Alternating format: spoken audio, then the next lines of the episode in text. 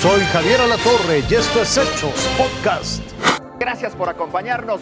Yo soy Jorge Zarza y estos son los hechos aquí y ahora. Hay avances en el caso de Lidia Gabriela, quien presuntamente se vio forzada a lanzarse desde un taxi que iba en movimiento y murió aquí en la Ciudad de México. Fernando N fue detenido ya este sábado y está identificado como el conductor de este taxi donde viajaba Lidia.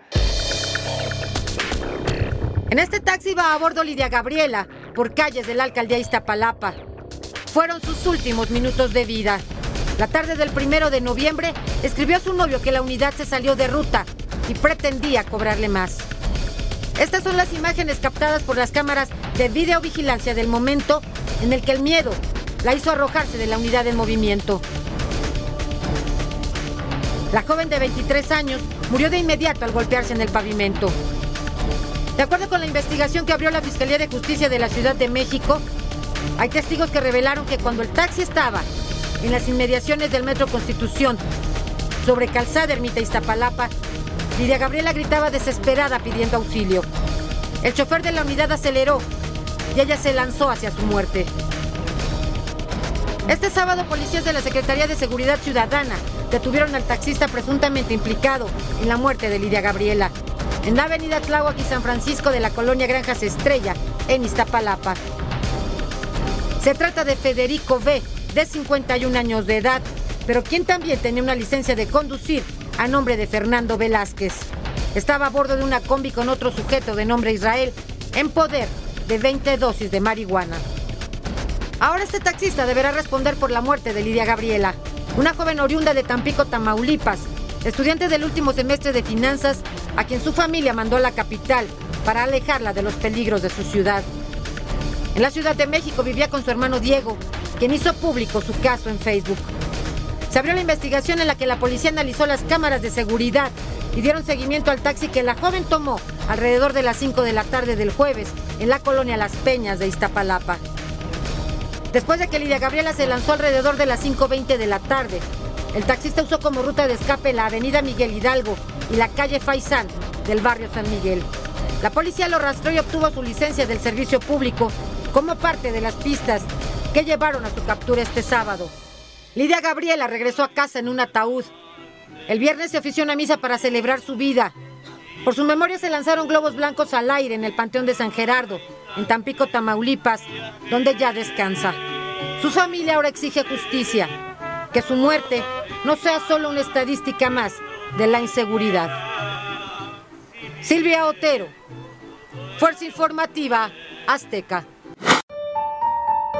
El caso de Ariadna Fernanda, cuyo cuerpo fue encontrado en Tepoztlán, Morelos, ha dado un giro inesperado. Este domingo fue detenida una mujer por su presunta relación con la muerte de la joven. Se trata de Vanessa N. de 20 años, quien fue detenida en Ecatepec, Estado de México, al ser identificada como coautora material del crimen.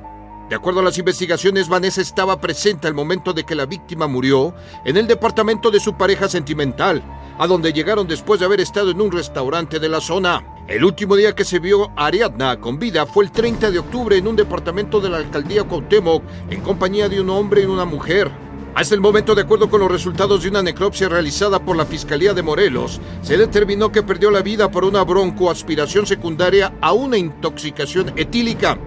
También aseguran que no presentaba signos de violencia o abuso sexual, versión que ha sido rechazada en todo momento por los familiares de Ariadna. En este caso, no terminan las interrogantes, porque aún se desconoce cómo es que el cuerpo de Ariadna terminó en la autopista La Pera Cuautla, donde fue localizada, y quién o quiénes la trasladaron hasta ese lugar. Con información de Sandra Siriaco, Fuerza Informativa Azteca. En cuanto a Rautel N, nuestros detectives ya trabajan en su localización. Además, solicitamos ya la activación de la alerta migratoria y de la ficha roja para dar con su paradero. En caso de que la ciudadanía, en caso de que alguno de ustedes lo identifique, solicitamos su colaboración para denunciarlo en la sede de esta institución, en la calle General Gabriel Hernández, número 56, Colonia Doctores, en la alcaldía Cuauhtémoc. Ponemos también a disposición de la ciudadanía los números telefónicos 55 52 00 90 00 y 800 745 23 69, así como nuestras redes sociales oficial, oficiales en Twitter como arroba Fiscalía CDMX, en Facebook como Fiscalía CDMX, en YouTube como Fiscalía CDMX y en Instagram como arroba Fiscalía CDMX es necesaria especializada en la investigación de delito de feminicidio, ordenó la intervención de detectives de la Policía de Investigación para determinar qué fue lo que sucedió con la agraviada, quien de acuerdo con denuncias en redes sociales, fue vista por última vez el pasado 30 de octubre en la colonia Roma Sur, en la alcaldía Cuauhtémoc. Derivado de ello, iniciamos una amplia investigación que ha incluido diversas entrevistas, análisis de imágenes en video de cámaras públicas y privadas, dictámenes periciales, así como diversos trabajos de gabinete y campo, lo que nos ha permitido obtener datos de prueba sólidos y contundentes para establecer la posible participación de al menos dos personas en el feminicidio de la joven Ariadna.